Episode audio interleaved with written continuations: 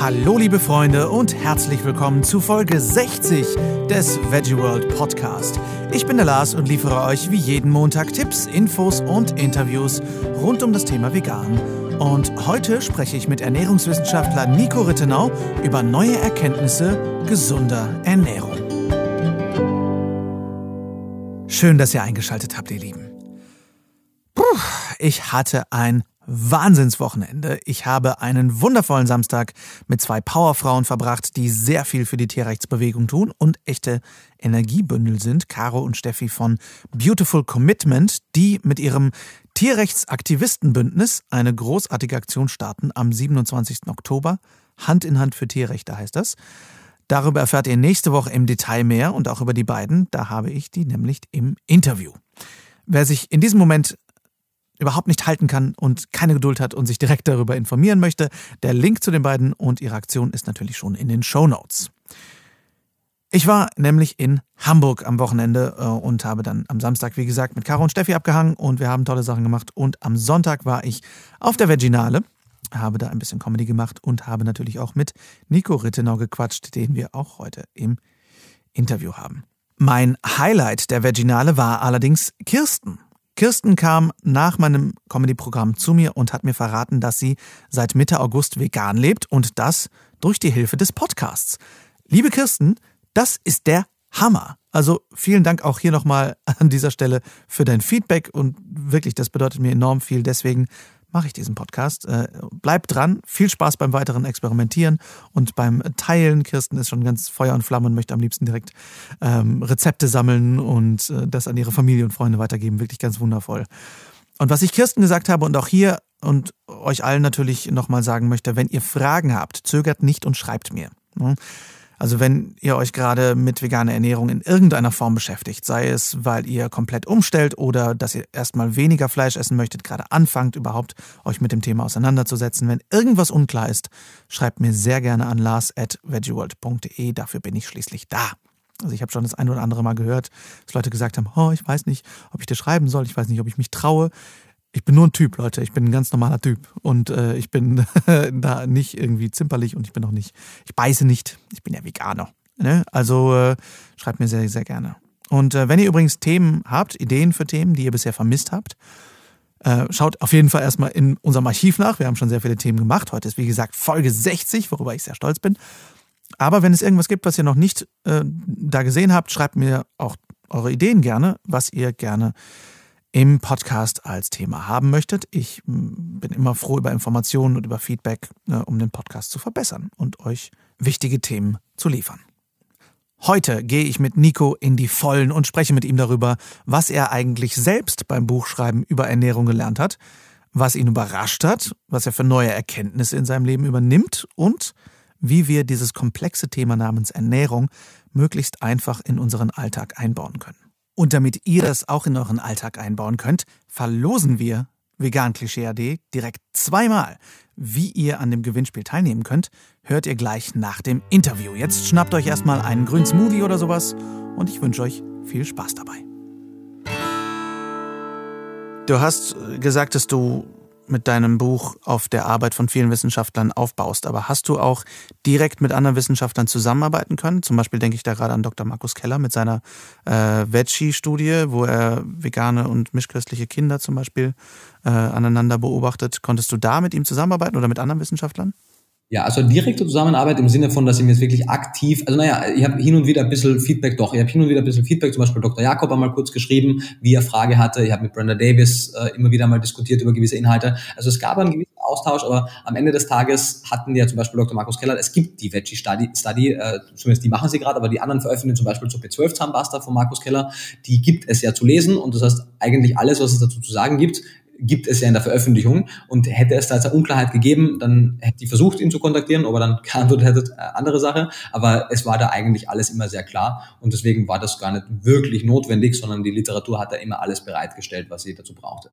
Ihr habt immer wieder auch vegan kritischen oder nicht vegan lebenden Menschen Teile des Buchs gezeigt und gefragt, was denkst du denn? Habe ich hier irgendwo noch eine Veganbrille aufgehabt? Weil es, wir alle haben ja, wenn wir uns irgendwie ernähren, gewisse Vorurteile. Und mein Ziel war es auch wirklich immer, diese Vorurteile abzulegen und einen möglichst objektiven Blick auf die Literatur zu haben. Und deswegen ist auch immer kritischen Menschen gezeigt, um sicherzugehen, dass hier wirklich objektiv gearbeitet wurde. Und ich denke, das wurde es auch ähm, immer, wo ich es kontrolliert habe und deswegen bin ich da sehr zuversichtlich. Cool. Was war die Meinung der Leute, die das gelesen haben, die nicht vegan leben? Ja, also die waren durch die Bank, sowohl die vegan als auch die nicht vegan lebenden Menschen waren beeindruckt, klingt jetzt sehr selbstbeweihräuchernd, aber es kam sehr oft das Feedback, dass es schon krass fanden, einfach der Umfang des Buches, die Tiefe der Recherche und auch die Objektivität der Darstellung, weil es ist kein Buch, was geschrieben wurde, um Beweise zu suchen für eine vegane Ernährung. Im Gegenteil, das Buch ist an manchen Stellen sogar überkritisch, einfach weil ich finde, an manchen Stellen ist es besser, etwas zu kritisch zu sein, als zu leger, wenn die Daten nicht eindeutig sind und dann sollte man lieber ein bisschen zu viel als zu wenig Vorsicht haben. Und von daher war da das Feedback wirklich von allen Seiten sehr, sehr pro und sehr gut, weil sie gesehen haben, das ist einfach objektive Ernährungsdarstellung. Zu den Kerninhalten des Buches nochmal. Was sind für dich ich will jetzt natürlich nichts aus dem Buch einfach so vorwegnehmen, aber was sind für dich die ähm, überraschendsten Erkenntnisse, die du daraus gezogen hast während der Arbeit, die du dir vorher gar nicht unbedingt so gedacht hättest? Ja, also wirklich eine ganze Reihe. Ihr könnt wahrscheinlich, wenn wir das als Kapitel, also Unterkapitel für Unterkapitel durchgehen würden, wahrscheinlich zu jedem Kapitel dir was sagen, wo was Überraschendes kam. Aber was mir jetzt sofort in den Sinn kommt, ich habe ähm, eine ganze Zeit lang in meiner Arbeit, weil es ja auch die DGE so empfiehlt und weil es viele Quellen so empfohlen, äh, gesagt, wenn man sich pflanzlich ernährt, kann man den Selenbedarf gut über Paranüsse decken, weil das einfach äh, Lebens die einzigen Lebensmittel sind, die wirklich große Mengen an Selen akkumulieren und die auch gut verfügbar sind. Es gibt natürlich andere, aber in der pflanzlichen Ernährung aktuell in Deutschland sind das so die einzigen wirklichen. Und als ich dann tatsächlich aber mir die Literatur angeguckt habe und gesehen habe, wie riesengroß die Schwankungen sind und wie hoch manchmal das Selengehalt ist oder wie niedrig er manchmal auch ist, habe ich gesehen, schwierig. Also solange das nicht besser kontrolliert ist, ist es ein bisschen vereinfacht gesagt einfach sagen, ist vier Paranüsse, wie es aber zum Beispiel oft in Veröffentlichungen heißt, oder ist zwei Paranüsse. Das wird vermutlich nicht so einfach funktionieren. Das heißt, die wurde da kritischer. Oder ähm, zum Thema Vitamin B12, wo ja immer wieder auch gesagt wird, es gibt pflanzliche B12-Quellen und ich war da auch immer sehr skeptisch, weil ich der Meinung war, das klingt ja schon eher wie, man wünscht sich als Veganer, dass es doch welche gibt, aber die Literatur zeigt zumindest vielversprechend, dass wenn wir zum Beispiel Propionibakterien oder andere Kulturen verwenden, die tatsächlich zumindest nach der aktuell noch etwas eingeschränkten Datenlage, aber zumindest haben wir hier Hypothesen, tatsächlich bioverfügbares B12 in großen Mengen produzieren, wenn wir eben sagen würden, wir würden unseren Sojajoghurt besser fermentieren mit anderen Kulturen und da mehr Acht darauf geben. Dann haben wir bis zu 100 Mikrogramm B12 pro 100 Gramm in manchen Untersuchungen. Also das war auch äh, wirklich Überraschung. Ähm, ein paar Sachen waren keine Überraschung, wie zum Beispiel die, also waren, waren für mich klar, aber ich habe es noch einmal wirklich besser recherchieren können. Also es wird oft gesagt, ja, wenn wir irgendwie natürlichen Dünger nehmen, dann haben Pflanzen ja genügend B12 und dann werden so Untersuchungen in den Raum geworfen, da stieg der B12-Gehalt um 300 Prozent, wenn wir irgendwie mit Kuhdung gedüngt haben. Daraus kann sich ableiten, dass auf jeden Fall da auch Pflanzen B12 enthalten würden. Es wird dann aber, wenn man sich die Untersuchung äh, durchliest, oft verschwiegen, dass der B12-Gehalt wirklich um 300 Prozent stieg, manchmal sogar um 600 Prozent, er aber immer noch verschwindend gering war und immer noch nicht genug. Man müsste. Kiloweise von dem Spinat essen in einer Untersuchung. Also wirklich, wir sprechen von kiloweise pro Tag. Okay. Ähm, und einfach, ich wurde einfach wesentlich genauer und wesentlich akkurater in der Betrachtung von jedem der Themen, die ich im Buch behandle, weil ich einfach die Literatur da wirklich studiert hatte. Und so gab es eben einige Sachen bei, bei den Nährstoffen gab es überall was, bei den Lebensmittelgruppen gab es überall was, auch beim Thema Soja gab es überall was und von daher konnte ich da wirklich auch sehr viel, sehr viel mitnehmen und, und habe da das echt genossen. Das klingt insgesamt, als wäre das Buch ein gutes Nachschlagewerk, weil es ja sehr dicht ist. Ist es auch was, wo ich mir relativ zügig Tipps rausholen kann, wenn ich mir jetzt zum Beispiel nicht alles durchlesen will über das Thema B12, sondern einfach nur hören will, okay, wo kriege ich denn jetzt gut verfügbares B12? Finde ich in dem Buch Tipps dazu? Ja, und das ist der Grund, was ich sage, wir haben versucht, eben auch einfach aufzubereiten. Du findest an, an jedem Kapitelende findest du eine Tabelle, wo noch einmal die häufigsten Mythen und Vorurteile und, und Fehlinformationen tabellarisch aufgeführt werden und die dann nochmal berichtigt werden. Wo du also im, im Zweifelsfall nur sagst, ich möchte mir mal einfach schnell in alles einlesen, kannst du einfach die gesamten Kapitel durchgehen, liest dir überall sozusagen die Klischeetabellen am Ende durch und hast dann schon mal einen relativ guten Einblick, was da behandelt wurde. Und durch das Inhaltsverzeichnis, was auch sehr kleinteilig aufgeführt wurde, kannst du genau sehen, okay, wenn du wissen möchtest, welche B12-Form ist die beste, musst du nicht erst die 40 Seiten B12 durchlesen, sondern du siehst genau im Inhaltsverzeichnis, okay, welche Seiten beschäftigen sich genau mit diesem Thema und kannst es dann lesen. Und wir haben uns auch noch die Mühe gemacht, oder ich habe mir die Mühe gemacht, dann wirklich das ganze Buch auch nochmal so durchzusuchen, um ein wirklich gutes Register zu erstellen. Und so kann man wirklich auch mit den Keywords da genau dahin finden, wo man hin möchte. Sehr cool. Ich bin eigentlich schon ziemlich glücklich, was die Inhalte des Buches angeht. Ähm, was mich jetzt noch sehr interessiert ist, ähm, was war für dich die größte Herausforderung? Ich will nicht sagen Schwierigkeit, was war für dich die größte Herausforderung beim Buchschreiben? Ja, also es gab, also ich, ich denke, dass es nach außen hin vielleicht nicht immer so gewirkt hat, wie es wirklich war, weil es war wirklich eine große Herausforderung und eine große Anstrengung und äh, wirklich ein Akt in, in vielen Teilen. Das hat zum einen damit zu tun, einfach mit der Zeit, wie viele Monate, Monate, Monate ich wirklich den gesamten Tag einfach meine Positionen gewechselt habe, nur zwischen sitzend, stehend und damals noch gehend, weil ich noch meinen äh, Treadmill Desk, also meinen, ähm, der ist auf Deutsch, äh, Laufbandschreibtisch hatte, dass der halt irgendwie versucht, die Positionen zu wechseln, dass ich halt trotz dieser langen Stunden Stunden des Arbeitens irgendwie halbwegs ein paar Schritte machen kann und halbwegs im, zumindest nicht dauernd sitze. Und das ging einfach echt immer körperlich, was schwierig. Und aber an gewissen Punkt, wo so viele Kapitel zusammenkamen und so viele Studien, gab es auch durchaus Momente, wo ich dachte, wow, kann ich das irgendwann überhaupt zu einem gesamten Buch zusammenführen? Und dann kam natürlich auch mein Perfektionismus rein. Dann war es irgendwann so, dass ich, ich habe wirklich viele Kapitel, vor allem die ersten, die ich geschrieben habe. Ich habe das Buch komplett fertig dann auch, aber an gewissen Punkt und habe dann noch einmal vier Wochen verlängert, weil ich gesagt habe, hey, ich habe mir jetzt die ersten drei Kapitel durchgelesen und ich habe da mittlerweile schon wieder neue Sachen gelernt und ich möchte die nochmal neu machen. Also und irgendwann war es dann einfach das auch ein großes Hindernis, dass ich es immer wieder weiter verbessern wollte. Und irgendwann war es dann aber einfach rund. Aber da bin ich mir sicher auch zum Teil einfach selbst im Weg gestanden, weil ich es einfach, ich hatte einfach das Gefühl, es muss wirklich alles da drin stehen, was ich sagen kann. Und das waren so die, die Sachen insgesamt. Wenn du jetzt zurückblickst, wenn du gewusst hättest, wie viel Arbeit es ist, hättest du es gemacht?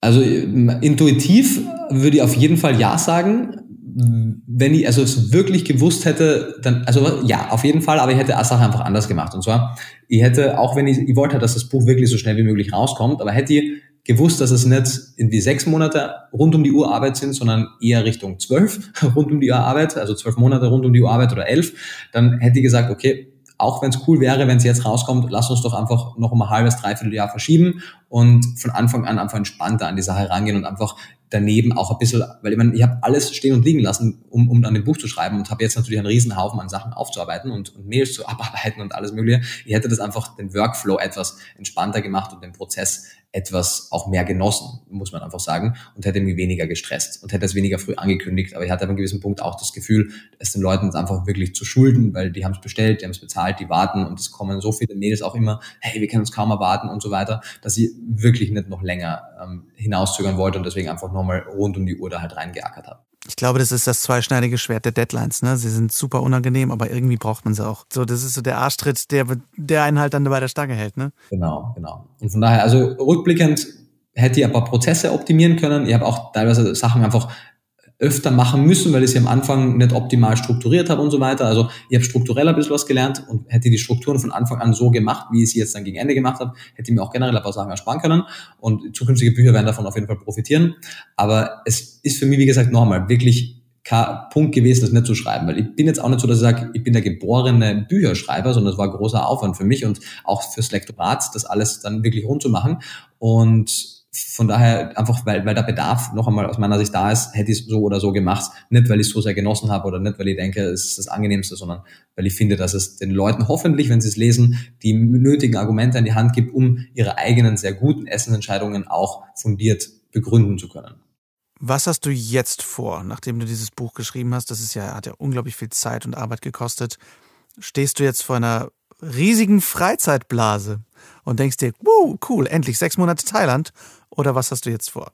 Ja, nicht wirklich. Also zum einen bin ich jetzt damit einfach alles aufzuarbeiten, was liegen geblieben ist. Das sind von Mails über Steuer, über äh, alle anderen Scheiße. die mache. ja, also es ist wirklich viel liegen geblieben. Ich habe die letzten Tage meine ganzen Artikel nachgereicht, die ich immer wieder rausgeschoben habe, weil ich veröffentliche auch regelmäßig Artikel und habe die jetzt nachgeschrieben und das Institut läuft natürlich auch weiter und da sind Dinge zu tun Und das heißt, ich habe auf jeden Fall einen ganzen, ganzen Workload, den ich, den ich abarbeiten muss. Und dann tatsächlich auch in den letzten Wochen schon wieder angefangen, neue Sachen zu machen, weil ich halt unverbesserlich bin, was das angeht. Und wir hatten jetzt gerade fünf Tage Videodreh, wo wir ganze Reihe an, an sehr guten, aus meiner Sicht sehr guten Kochvideos mit sehr vielen Ernährungsinhalten gedreht haben. Wir drehen jetzt gerade aktuell, gestern haben wir angefangen, wirklich eine große Reihe an YouTube-Videos zum Thema Ernährung, wo wir viele Buchinhalte noch einmal anders aufbereiten, um es den Leuten nochmal besser vermitteln zu können. Das heißt, es steht jetzt schon gerade zum Thema Social Media extrem viel an. Also die nächsten Monate auch Unterstützung in dem Bereich und da wollen wir wirklich viel kostenlosen Content kreieren. Vielleicht auch das Blame Symposium noch einmal um, um 10, 15 neue Videos erweitern und da einfach richtig noch einmal, weil das Buch kommt jetzt raus. Ich habe Gott sei Dank viele Interviews zu führen, die ich sehr gerne führe und ich möchte aber noch weiteren Inhalt auch bereitstellen ergänzend zum Buch und das machen wir jetzt. Also ähm, war schon mal in Thailand, das fand ich auch super und ich finde auch Urlaub super, aber jetzt ist gerade noch nicht der Zeitpunkt, wo ich äh, lange ähm, Auszeiten nehmen kann einfach. Sehr cool. Wir ja auch. Also ich bin ja alle paar Wochen in Bielefeld auf der FHM und mache da meinen äh, Master in Mikronährstofftherapie und Regulationsmedizin ab Oktober. Ja, gut. Okay, das lässt nicht wirklich viel Zeit. Aber ähm, es ist auf jeden Fall, glaube ich, ein, also ich meine, ich habe noch nicht reingeschaut ins Buch, aber allein, was du davon erzählst und allein diese, der Seitenumfang lassen auf jeden Fall viel, viel ähm, zu erwarten, zu hoffen und ich freue mich sehr drauf. Ähm, wo finde ich denn das Buch, wenn ich es kaufen möchte? Ja, also auf meiner Webseite nicorittenau.com slash Buch findet man alle Infos, wie man es versandkostenfrei äh, nach Deutschland und Österreich bestellen kann. Für die Schweiz äh, läuft es entweder über die Buchhändler vor Ort oder über Online-Buchhändler oder über Cactus ist auch unser Lieferant, der in die Schweiz liefert. Also da kennen die Schweizer wahrscheinlich besser die Möglichkeiten. Äh, wir können nicht wirklich oder ich kann nicht wirklich in die Schweiz versenden, einfach steuerlich ist es ein bisschen komplex und deswegen habe ich gesagt, okay, machen wir das bitte über andere. Und genau, da findet man auch noch ein paar Infos zum Buch und da wird es auch in den, also wenn das online geht, dann ist es schon dann drauf oder es kommt dann kurz danach, werden wir auch ein paar Probeseiten online stellen, dass man sich angucken kann.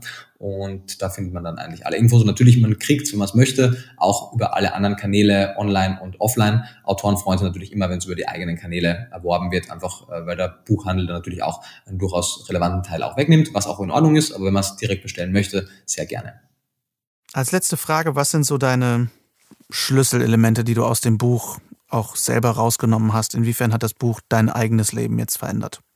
Ja, es hat zum, zum einen, also ich wurde an, an einigen Stellen etwas kritischer gegenüber meiner Ernährung und gegenüber der veganen Ernährung generell, was jetzt nicht heißt, dass ich jetzt plötzlich ablehne, im Gegenteil, aber ich habe zumindest ein paar Sachen einfach nochmal genauer nachgeguckt, so wie eben, wie sieht es denn aus, es so heißt, ja, nimm aber Algen für Jod und aber Paranüsse für Selen, so einfach ist es halt nicht. Deswegen wird im Buch halt dezidiert aufgeführt, wie viel Gramm von welcher Alge bräuchte man oder wenn man jodiertes Speissalz nimmt, wie sieht's damit aus? Und wenn man eben äh, Paranüsse nimmt, was ist da zu beachten? Also ich wurde bei einigen Mikronährstoffen einfach etwas hellhöriger, wie man die optimal deckt, weil die sind gesundheitlich einfach relevant, vor allem auch, also nicht nur kurzfristige Gesundheit, sondern auch langfristig. Zum Beispiel äh, Unterversorgung mit Selen kann auf Dauer und auch Überversorgung kann natürlich auch schlecht wirken, aber beides kann äh, Überversorgung kann Diabetes äh, begünstigen, Unterversorgung kann einige Krebserkrankungen begünstigen. Also das sind einfach wichtige Punkte, weil da geht es um die Gesundheit der Menschen und da bin ich einfach besonders hellhörig und da habe ich sehr, sehr viel mitgenommen.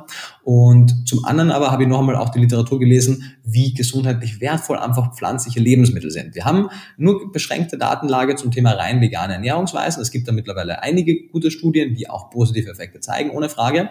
Aber wir haben einfach so viel Literatur, wie unglaublich gesund Nüsse sind, wie unglaublich gesund Samen sein, sind, wie unglaublich gesund Gemüse, Hülsenfrüchte und Vollkorngetreide sind. Und wenn wir natürlich in einer rein oder überwiegend pflanzlichen Ernährung, also einer veganen oder fast veganen Ernährung, diese vollwertige Lebensmittel in großer Menge essen, dann sehen wir das, was wir auch in den begrenzten Daten schon sehen, nämlich sehr positive gesundheitliche ähm, Ergebnisse. Und das hat einfach nochmal auch nochmal bestätigt, dass wir hier nicht nur etwas im Namen der Tiere machen und nicht nur etwas im Namen des Planeten, sondern äh, pflanzliche Ernährung. Und die kommt ja auch, klassische pflanzliche Ernährung kommt ja auch abseits der veganen Bewegung. Es ist halt so, dass eine vegane Ernährung auch vollwertig pflanzlich ist. Aber das erste Buch über vegane Ernährung hieß The Water and Vegetable Diet und war überhaupt nicht ethisch motiviert, sondern war von einem Arzt, der das therapeutisch angewendet hat und hat damit auch damals schon, das war 1800 was am Ende des also 19. Jahrhunderts, 1892 oder so, wurde das schon veröffentlicht. Ich hoffe, die, also Zahl steht natürlich auch im Buch, aber ich glaube, es war um die Zeit herum. Und auch da konnte man schon positive gesundheitliche Effekte zeigen mit einer veganen Ernährung. Das einzig Blöde war, ähm, selbst als das Wort vegan initiiert wurde, 1944 von Donald Watson und, und seiner Kollegen und Kolleginnen, selbst zu dieser Zeit gab es noch kein B12. Es wurde erst 1948 entdeckt und dann gab es natürlich noch einige Jahre, bis es dann verfügbar wurde. Das heißt, die ersten Veganer und Veganerinnen hatten einfach eine unglückliche Beziehung zu B12, weil es einfach nur entdeckt war. Sieht man auch in ein paar Fallberichten, dass dann plötzlich nach die ersten fünf Jahre alles super lief und dann irgendwie die Gesundheit nachließ. Und heute können wir natürlich das kompensieren und können rundum gesunde Ernährung machen. Also ihr habt viel geschichtlichen Kontext auch lernen dürfen, ihr habt viel über Mikronährstoffe lernen dürfen, über die Lebensmittelgruppen und habt, denke ich, auch, für, also alles meine Seminare profitieren extrem davon, meine Vorträge profitieren davon, einfach alle meine Veröffentlichungen und auch die Interviews, weil ich jetzt einfach wirklich zu jedem Punkt die Daten kenne. Eine letzte Frage habe ich noch. Ähm, viele Leute fühlen sich, glaube ich, überfordert von der Komplexität unserer Ernährung. Und ähm, ich selber interessiere mich mehr und mehr dafür, aber viele Leute tun das letztendlich ja nicht. Wie können wir, obwohl wir uns vielleicht nicht sehr für Ernährung interessieren, trotzdem für eine gesunde Ernährung sorgen? Denn wenn ich an Sachen denke wie, okay, jetzt muss ich genau schauen, was ist, was ist mein Selen-Intake und wo kriege ich mein Jod her? Die meisten Leute wissen noch nicht mal, was Selen ist. Wie geht das?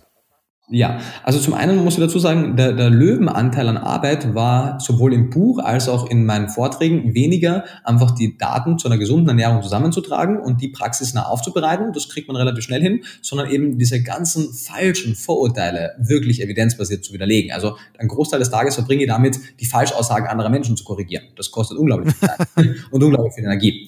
Ähm, die Empfehlungen für gesunde Ernährung sind tatsächlich gar nicht so komplex und aus meiner Sicht sollte man hier, wie es auch in der Mischkost schon ist, die Regierung und auch die Politik mit reinnehmen. Denn zum Beispiel Selen ist nicht, also wäre nicht nur in der veganen Ernährung ein Problem, sondern wäre auch in der mischköstlichen Ernährung ein Problem, wenn nicht dem Futtermittel der, der meisten Nutztiere Selen beigegeben wird. Da gibt es offizielle Regelungen, wie viel da beigegeben wird, damit der Gehalt an Selen in tierischen Produkten optimal eingestellt ist. Und Finnland zum Beispiel hat den Boden angereichert, sodass jetzt auch in Finnland pflanzliche Lebensmittel selenreich sind und damit haben sie die Bevölkerung insgesamt gut versorgt. Solche Maßnahmen werden auch in Deutschland gemacht gemacht und das sollte aber gemacht werden. Das heißt, wenn wir wissen, okay, wir haben in Pflanzen aufgrund der Bodenqualität, weil einfach durch die Gezeiten zum Teil einige Mineralien wie Jod und Selen einfach gerade Jod einfach in die Gewässer geschwemmt wurde und manche Gebiete einfach selenarme Böden haben, im Gegensatz zu Südamerika oder auch zu Kanada. Da haben wir viel Selen in einigen Böden, da helfen einfach Hülsenfrüchte auch, den Selenbedarf zu decken. In unseren Breiten sind das, Breitengrad ist das nicht der Fall. Und da wäre es natürlich schön, wenn solche Sachen einfach abgenommen werden. In Amerika, und das ist auch der Grund, warum die Deutsche Gesellschaft für Ernährung so ein kritisches Positionspapier zu veganer Ernährung hat und in Amerika, Kanada, Australien und so weiter nicht so, weil es gibt einfach Unterschiede. In Amerika hast du die meisten Joghurts und die meisten Pflanzen ganzen Drinks einfach mit B12 angereichert. Das heißt, die Leute müssen sich gar nicht wirklich um einen B12-Haushalt kümmern, wenn sie sich vegan ernähren.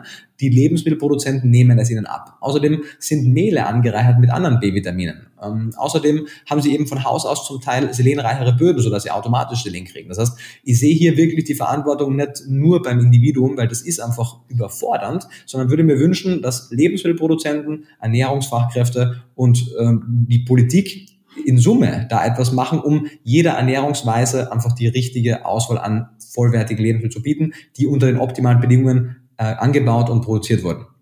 Bis es soweit ist, wenn man sich für vegane Ernährung interessiert, wird es aus meiner Sicht daraus hinauslaufen, dass man sich einfach ein paar Informationen holt. Das ist auch gar nicht wirklich so viel, was man braucht. Welche Lebensmittel in welcher Menge und Qualität und Kombination decken denn einen überwiegenden Teil meiner Nährstoffe und dann wird man einfach gezielt ein, zwei Nährstoffe, um es sich einfach zu machen, vielleicht sogar supplementieren und wird dann eine bedarfsdeckende Ernährung haben. Also die Frage ist halt immer, muss ich Selen supplementieren? Da kommt drauf an. Hast du eine gute Selenquelle in deiner Ernährung? Wenn ja, dann wunderbar. Wenn nicht, dann machst du doch einfach und nimm Selen als Nahrungsergänzungsmittel. Das ist gesundheitlich überhaupt nicht abträglich und wenn wir schon die Möglichkeit haben, weil wir einfach die, weil wir es können, Selen auch in eine Nahrungsergänzungsmittel zu geben, spricht da nichts dagegen, 100 Mikrogramm Selenomethionin zum Beispiel zu nehmen. Absolut nicht. Auf der anderen Seite, wenn du in Kanada wohnst oder kanadische Hülsenfrüchte isst, wunderbar, dann ist das deine Quelle. Um B12 kommt aktuell noch keiner herum und empfehle wirklich allen Vegetariern, allen Veganern und auch allen Menschen über 50, wie es auch das National Institute of Health empfiehlt, B12 überwiegend über angereicherte Lebensmittel oder Nahrungsergänzungsmittel aufzunehmen. Bei allen anderen Nährstoffen, die kritisch sein können, kommt es immer darauf an, wie ist deine Ernährung. Trinkst du genügend kalziumreiche Pflanzendrinks und isst du insgesamt kalziumreich, dann brauchst du natürlich kein Kalziumsupplement. Äh, merkst du, du isst sehr kalziumarm, ist ein Kalziumsupplement zumindest noch besser als ein Kalziummangel. Und so wird es, und so ist es auch bei der Mischkost. Also das gleiche Thema hat auch eine Mischkost. Und es geht einfach darum, den Bedarf zu decken. Und da müssen wir uns aus meiner Sicht von dieser Natürlichkeitsfrage lösen. So, ich möchte auf Teufel komm raus immer die natürlichste Art Ernährung haben. Wir leben einfach sehr unnatürlich und aber dabei sehr gut. Wir haben, der Mensch hat einfach einen technischen Fortschritt generiert, der uns sehr, sehr viel äh, äh, ermöglicht. Und das geht manchmal natürlich auf Kosten, zum Beispiel von B12, wenn wir jetzt uns die Hygiene angucken, die wir mittlerweile aufgebaut haben, und dann nehmen wir es doch einfach als Nahrungsergänzungsmittel. Spricht ja absolut nichts dagegen. Es ist sicher, es ist günstig, es ist gut erforscht und effektiv. Das ist äh, ein sehr guter Startpunkt. Vor allem muss ich immer bei dem Wort natürlich dran denken, dass wir darüber diskutieren, während wir eine über Jahrhunderte gezüchtete Banane, die wir über den halben Planeten geschifft haben, essen. Es ist so, ach, das ist nicht so natürlich. Genau. Ja, Leute, wir sind einfach nicht mehr natürlich. Ja, Patrick in seinem Video echt gut auf den Punkt bringt, wann fangt denn natürlich an? Also ist jetzt natürlich der Moment, wo wir jetzt Getreide angepflanzt haben, das ist ja auch schon, also die Leute, wenn wir jetzt die Leute aus der Altsteinzeit fragen würden, die, die können natürlich sprechen in unserer Sprache, aber sie würden sagen, ja, also dieser Getreideanbau in der neolithischen Revolution, in, in äh, Neu also Jungsteinzeit, total unnatürlich. Wenn wir noch weiter zurückgehen, dann würden Einzeller sagen, nee, also diese Menschen generell, ganz unnatürlich, gab es doch früher auch nicht. Also, also wo fängt man an? Wann, wann, was ist natürlich? Und das merkt man einfach schnell, das ist einfach ein, ein leeres Wort Wort, was zwar ein gutes Gefühl gibt, aber eigentlich nichts ausdrückt. Das stimmt. Was du noch sagst zum Thema Ernährung abschließend, finde ich auch, dass wir einfach einen gewissen Grad an Verantwortung über unsere Ernährung übernehmen müssen. Wir können nicht einfach alles abgeben und nicht nachdenken, wenn wir irgendwie gesund leben wollen. Denn äh, wie du schon so schön sagst, äh, die Politik nimmt es uns nicht unbedingt ab und äh, andere Menschen auch nicht. Also sollten wir ein klitzekleines bisschen Verantwortung übernehmen. Ja, also, also Mensch, der sich da informiert, tut wirklich langfristig seiner Gesundheit etwas Gutes. Das sehen wir anhand der großen Daten. Der größte Risikofaktor in westlichen Ländern ist einfach die Ernährung, noch vor allen anderen ähm, Gründen für frühzeitige Mortalität und Invalidität. Und wir haben es wirklich auch nicht komplett natürlich. Es gibt eine genetische Komponente, es gibt generell den Lebensstilführung, auch in anderen Teilen. Aber wir haben wirklich mit Messer und Gabel oder am Ende unserer Gabel wirklich die Antwort auf viele chronische Erkrankungen. Entweder für deren Entstehung oder für deren Prävention. Das Wort zum Sonntag. Gut gesagt. Vielen Dank für deine Zeit und ich wünsche dir viel Erfolg mit dem Buch und ähm, ich bin gespannt, wann wir das nächste Mal reden. Lars, ich danke dir für deine Zeit, danke für den großartigen Podcast, den du schon jetzt mittlerweile eine ganze Zeit lang führst. Ich höre mir super gerne immer die Folgen an, finde es großartig und danke, dass ich nochmal dabei sein durfte. Wenn ihr nach dieser Infobombe noch Fragen zur Ernährung habt, dann hört entweder in ältere Podcast-Folgen rein, am liebsten natürlich dann die direkt mit Nico, wo er im Detail auch über einige dieser Themen nochmal spricht. Wenn ihr das aber schon habt und ihr habt immer noch mehr Fragen, holt euch am besten direkt auch als Nachschlagewerk Nikos Buch oder besser bestellt es, denn die Erstauflage ist schon in Woche zwei seit der Veröffentlichung ausverkauft. Es ist unglaublich, aber bald gibt es natürlich neue Bücher. Bleibt also am Ball, es lohnt sich wirklich. Ähm, ich habe mittlerweile auch seit dem Interview ins Buch geschaut und es ist, ähm, ja, wie soll ich sagen? Wenn das Buch ein Kuchen wäre und die Infos wären Kalorien, also ihr wärt tot. Kalorienüberschussexplosion. Bam! So. So gut ist dieses Buch. Und damit ihr euch direkt aus erster Hand von der explosionsartigen Informationsdichte dieses Buches überzeugen könnt, verlosen wir Vegan Klischee AD direkt zweimal. Wir verlosen zwei Exemplare an euch und so könnt ihr teilnehmen.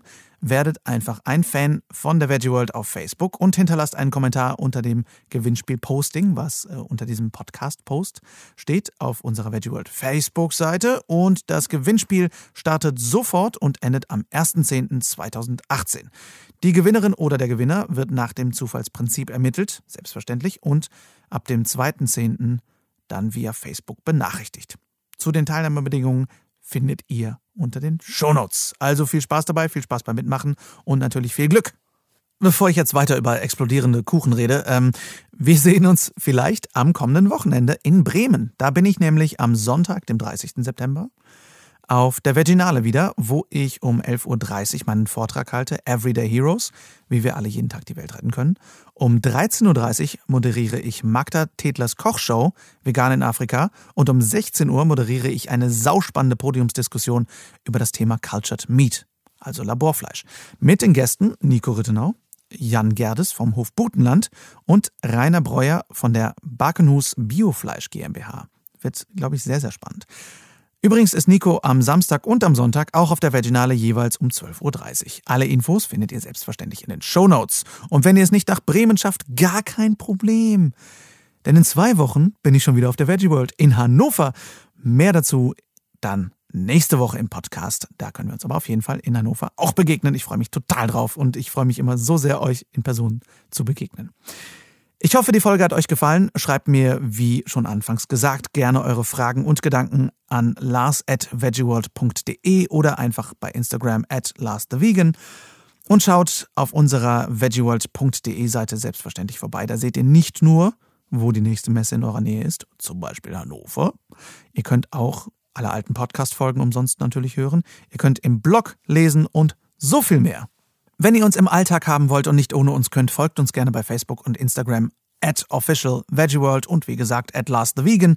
Dann bleibt ihr immer auf dem neuesten Stand und wenn ihr keine Folge mehr verpassen wollt, abonniert einfach den Podcast in der Podcast-App eurer Wahl. Nächsten Montag spreche ich dann mit Caro und Steffi von Beautiful Commitment darüber, wie sie mit Vollgas die Welt retten und höre mir Tipps an, was wir auch alle dazu beitragen können. Bis dahin wünsche ich euch eine wundervolle Woche. Vielen Dank fürs Zuhören und ciao, ciao.